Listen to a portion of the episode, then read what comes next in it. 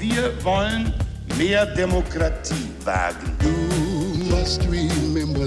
Scheitert der Euro, scheitert Europa. Der Stichtag. Die Chronik der ARD. 31. Juli 1942. Heute vor 80 Jahren wurde der Industriemanager und Ingenieur Hartmut Medorn in Warschau geboren. Sven Weingärtner.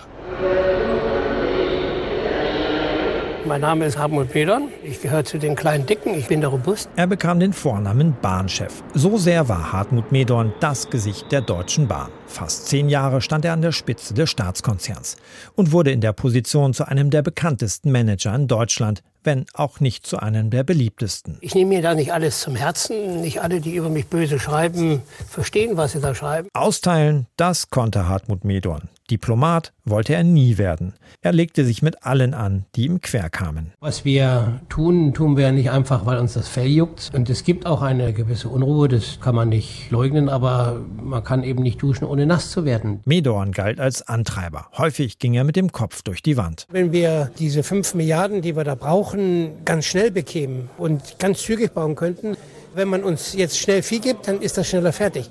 Richtiger wäre es, billiger wäre es, besser wäre es, die Kunden würden sich freuen, aber das Geld ist nicht da. Tatsächlich brachte Bahnchef Medorn den Konzern im Laufe der Jahre auf die Gewinnspur. An die Börse brachte er ihn allerdings nicht.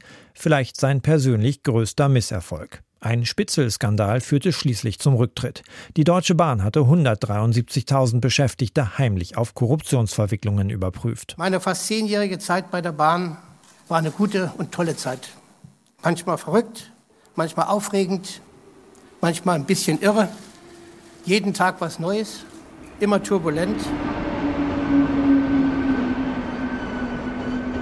Als das Kapitel Bahn vorbei war, kehrte der studierte Maschinenbauingenieur in die Branche zurück, in der er angefangen hatte, die Luftfahrt.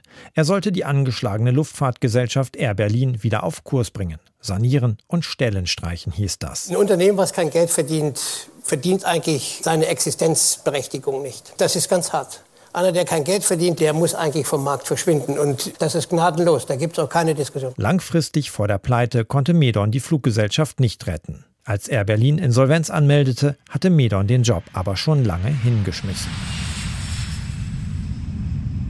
Genug von Kamikaze-Aufträgen hatte er noch nicht. Also wurde er Chef der Berliner Flughafengesellschaft BER. Sein Auftrag, den Flughafen Berlin-Brandenburg endlich fertig bauen. Jetzt wird der Flughafen in Betrieb genommen. Und jeder, der da Mätzchen macht oder noch einen Ringel pietzt, der kriegt auf Finger. Leider dauert das immer noch ein bisschen. Es hat die Komplexität der Aufgabe, die wir da haben. Auch unter Medons Führung war der Bau des neuen Berliner Flughafens begleitet von Pleiten, Pech und Pannen. Schließlich bestand der Aufsichtsrat auf externen Prüfern sehr zum Ärger des Flughafenchefs. Politik holt sich eine Geschäftsleitung, damit die Geschäftsleitung die Geschäfte leitet. Und dann muss sie die die auch leiten lassen. Durch Misstrauen behindern sie eher. Und in dieser Kultur bin ich der falsche Mann. Das funktioniert nicht mit mir. Nachdem Medor nach zwei Jahren im Amt vom BER-Posten zurückgetreten war, wurde er Winzer. Dass er am Ende seiner Topmanager-Karriere als Mister beinahe oder als der Unvollendete bezeichnet wurde, dürfte ihn kaum gestört haben. Ich bin einer, der klare Worte wählt und ich bin da auch nicht empfindlich. Wer austeilt, der muss auch einstecken können. Geboren wurde Hartmut Medorn heute vor 80 Jahren. Der Stichtag. Die Chronik von ARD und Deutschlandfunk Kultur. Produziert von Radio Bremen.